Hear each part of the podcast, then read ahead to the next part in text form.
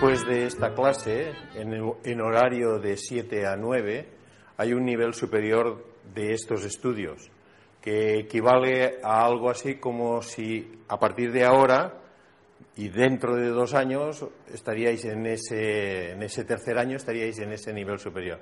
Es decir, que va un, eh, va un poco adelantado. Pero si seguís viniendo a Cábala gratis, podéis entrar en ese nivel superior ahora o dentro de unas semanas o unos meses y no será muy difícil que os adaptéis. Si ese nivel superior se va, avanzando dos o tres años, después ya no podríais acceder porque estaría demasiado alejado del nivel que vais a, que vais a tener. Y la noticia, que esto más o menos ya lo sabíais, la noticia es que ese nivel superior, si no lo podéis seguir eh, en clase presencial, quedándoos a. es un nivel de pago. Si no podéis seguir en ese nivel superior quedándoos en esa clase, se puede seguir online. O sea, hemos abierto la posibilidad de que podáis hacer ese estudio avanzado de, de lo mismo que estamos haciendo ahora, pero que aquí estamos comenzando, lo podáis hacer en casa viendo los vídeos de las clases que se graban aquí. Eso es, eh, es un- es, eh, enseñanza pues online, no es exactamente e-learning porque lo hacemos de una manera todavía diferente, pero básicamente consiste en algo así como lo de Cábala gratis, que lo que vais a YouTube y veis los vídeos, pero de una manera más personalizada, más en contacto, con una comunicación más, más directa.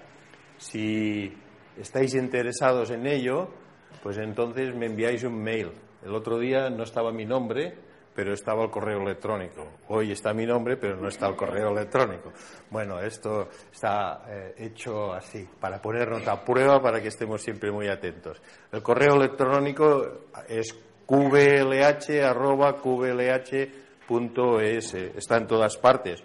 O vais a nuestra web en Escuelas de Misterios y en cualquiera de los correos que veis ahí me enviáis un correo a la atención de José Luis. Y me decís, estoy interesado en hacer, los, en hacer la, la cábala por, por correspondencia, pero esta es una terminología del siglo XX. Eso ya no es por correspondencia, ¿eh? esto es eso online. Así que decís que queréis estudiar desde la casa y entonces os explicaré el sistema. Es muy sencillo y además económicamente es muy asequible. No, nunca será una dificultad el, el que todavía no seáis millonarios. Digo que todavía no seáis millonarios porque como en la última clase estuvimos hablando de que en una hoja de papel anotarais todos vuestros deseos, supongo que en esa lista de deseos el aspecto económico también estará incluido, ¿no? Es digno que un estudiante tenga una vida de prosperidad y esto, un estudiante espiritual me refiero, y esto lo iremos viendo detenidamente. De hecho, este curso de Cábala que estamos ahora viendo es un curso que lleva un subtítulo que dice algo, si recuerdo bien, creo que dice cómo conseguir que sus deseos se hagan realidad. Ese es- Este es el concepto, ¿no? Pues en este concepto de cómo conseguir que los deseos se hagan realidad, pues está encerrado el misterio de la vida y de la conciencia. Porque en la última clase estábamos diciendo que la base de un individuo es la conciencia. Nosotros somos seres conscientes. Y cuando decimos conscientes lo estábamos definiendo bajo la terminología de darnos cuenta.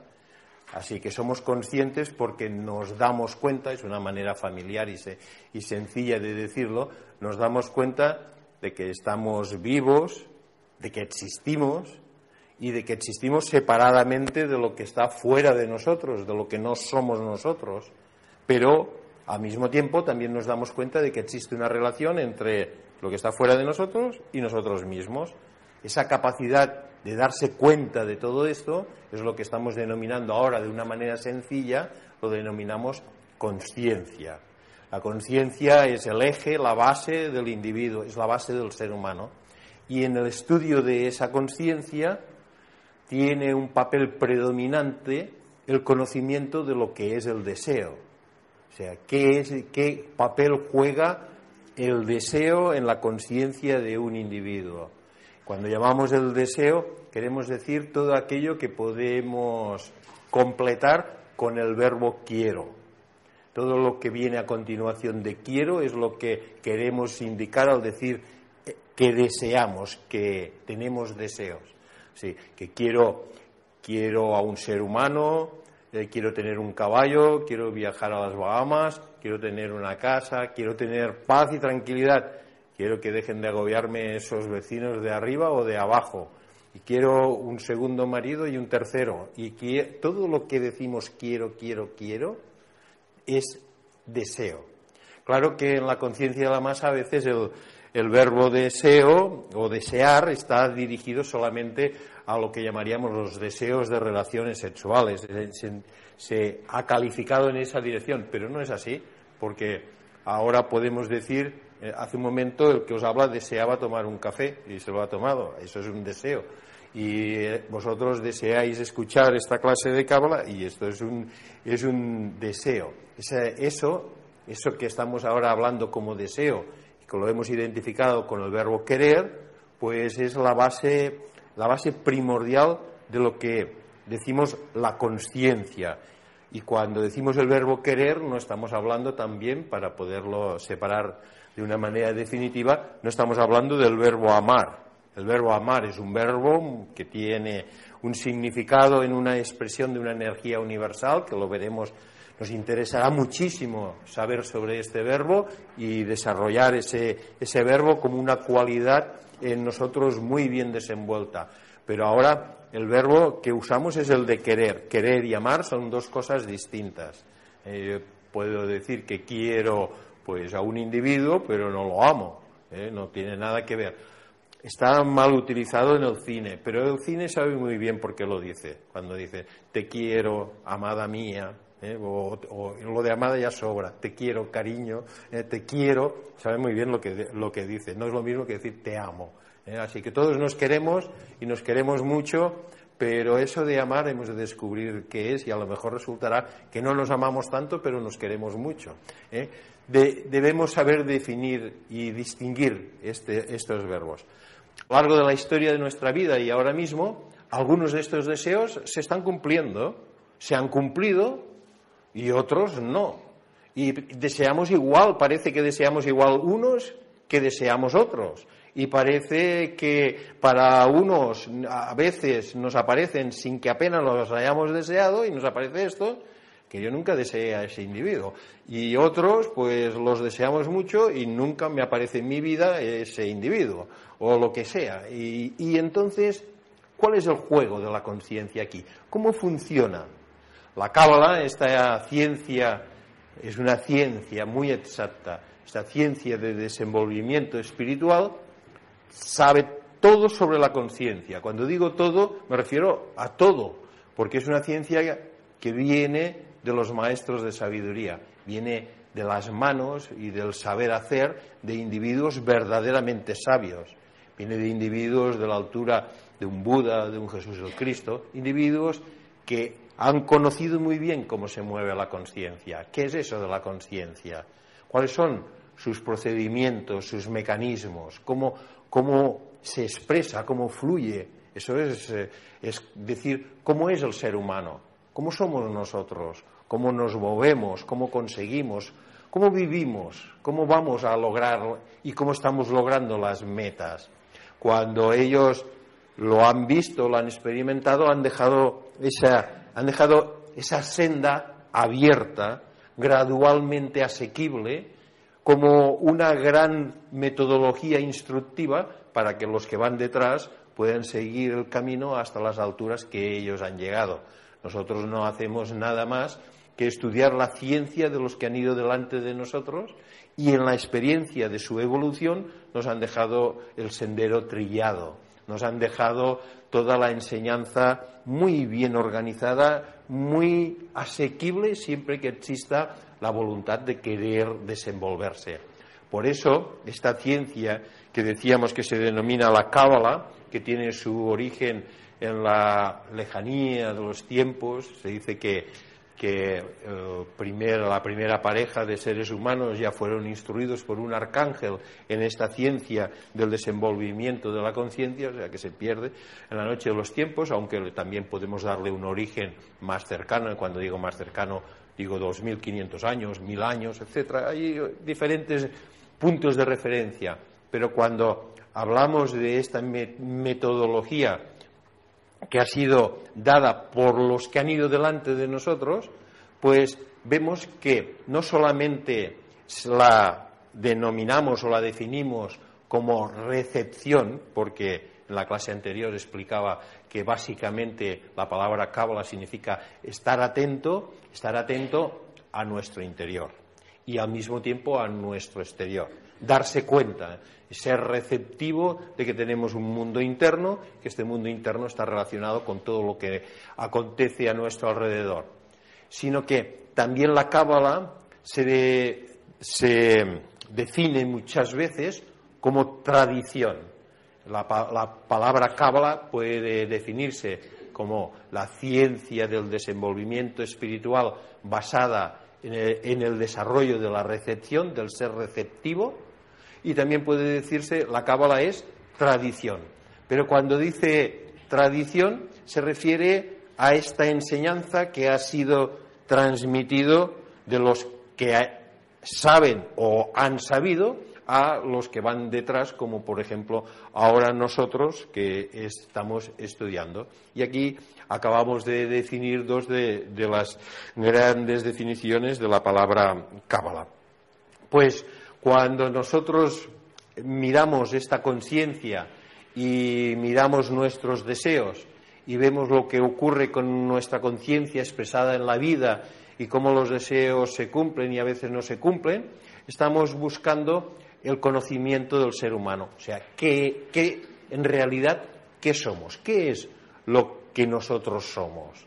Eh, estamos intentando conocernos a nosotros mismos, porque estamos mirando cómo funciono, cómo funciona mi conciencia y cómo experimento las cosas que estoy viviendo. ¿Las experimento en relación a cómo las quiero o las experimento de una manera completamente accidental? tiene algo que ver en la experiencia de mi vida lo que yo deseo o lo que yo deseo va independiente de lo que me ocurre.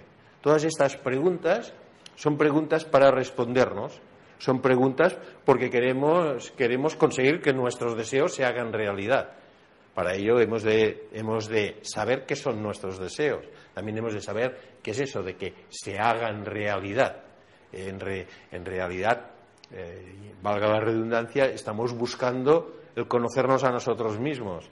¿eh? Si nosotros vamos en un coche y entonces empieza a hacer cosas raras o no se pone en marcha o le ocurre algo que no es lo natural, pues querremos conocer de este coche, aunque sea a través de un mecánico. Le diremos, mira, yo no me voy a dedicar a esto, pero tú ven y mira a ver qué le ocurre, mira a ver qué le pasa, cuál es el, ¿Qué es que no está funcionando bien?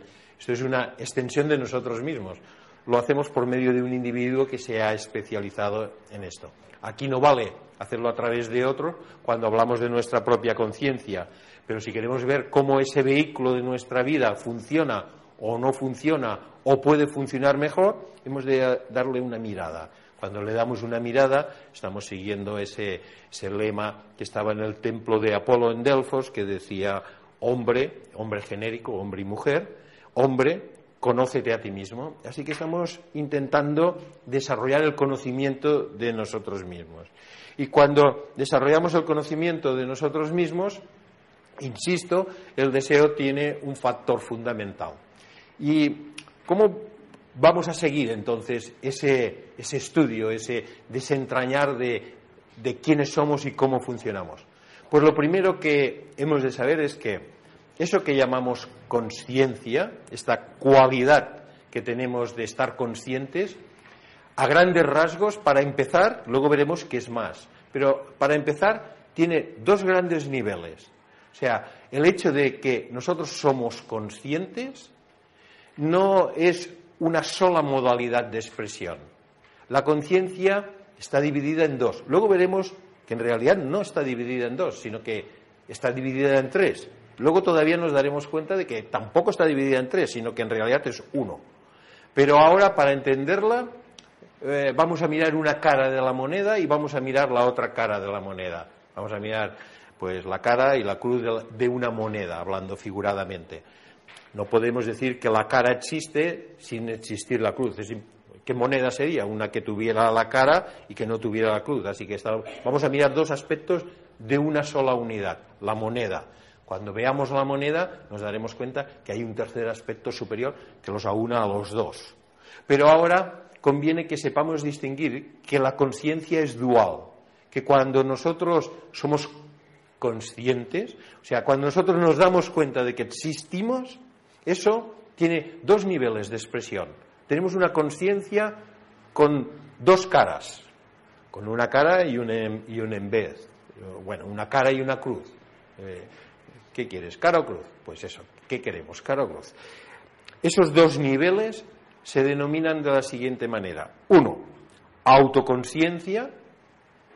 Dos, subconsciencia. Esta es la terminología que vamos a utilizar nosotros en la Cábala. Si estuviéramos en el mundo de la psicología o de la psiquiatría, pues igual utilizaríamos algunos términos comparables. Pero en Cábala vamos a mantenernos en esta conciencia, perdón, vamos a mantenernos en estas definiciones y vamos a estudiarlas en profundidad. Los dos niveles son el nivel autoconsciente y el nivel subconsciente.